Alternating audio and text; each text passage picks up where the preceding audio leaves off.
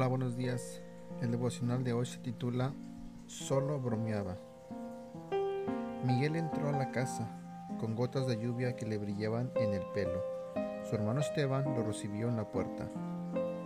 ¿Tomaste prestada mi bicicleta? dijo. ¿La pusiste en su lugar? No, Miguel encogió los hombros. La lluvia no le hará daño. Esteban salió corriendo a rescatar su bicicleta.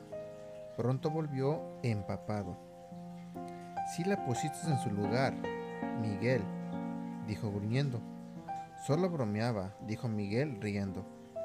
Cuando todos se sentaron en la mesa a cenar, Miguel le sonrió a su hermana, Nicole, que había pasado mucho tiempo arreglándose el cabello. Tu cabello todavía se ve como un pajar, le dijo. Mamá, Miguel me está insultando otra vez, se quejó Nicole, mientras que él protestaba que solo bromeaba. Después, Miguel vio que Nicole tomaba un gran bocado de ensalada. Había un gusano en esa lechuga, le dijo. Sabía bien. Se sonrió cuando ella saltó y escupió la ensalada en una servilleta. Solo bromeaba. Después de la cena la lluvia había cesado. Te enseñaré a lanzar una curva, Miguel, sugirió papá. Genial, exclamó Miguel. Voy por mi pelota y mi guante. Cuando Miguel volvió a la sala, golpeando su pelota de béisbol con su guante, papá estaba sentado en un sillón, leyendo el periódico. Quiero leer mi periódico en este momento, dijo. Miguel trató de persuadirlo, pero papá siguió leyendo. Miguel fulminó con la mirada la cabeza de su padre por encima del periódico. Me mentiste, papá, dijo con enojo. Dijiste que me enseñarías a lanzar una curva.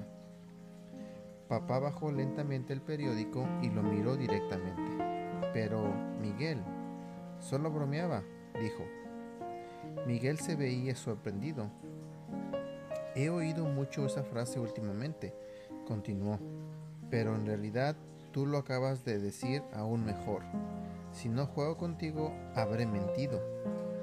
Miguel estaba avergonzado. ¿Qué vas a hacer en cuanto a eso, Miguel? preguntó papá.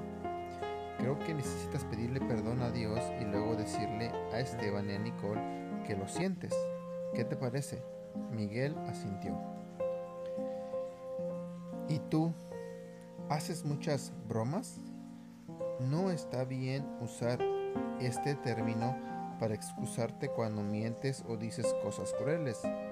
Si le ocasionas desdicha a alguien, es hora de confesarlo a Dios y de disculparte con los que has lastimado.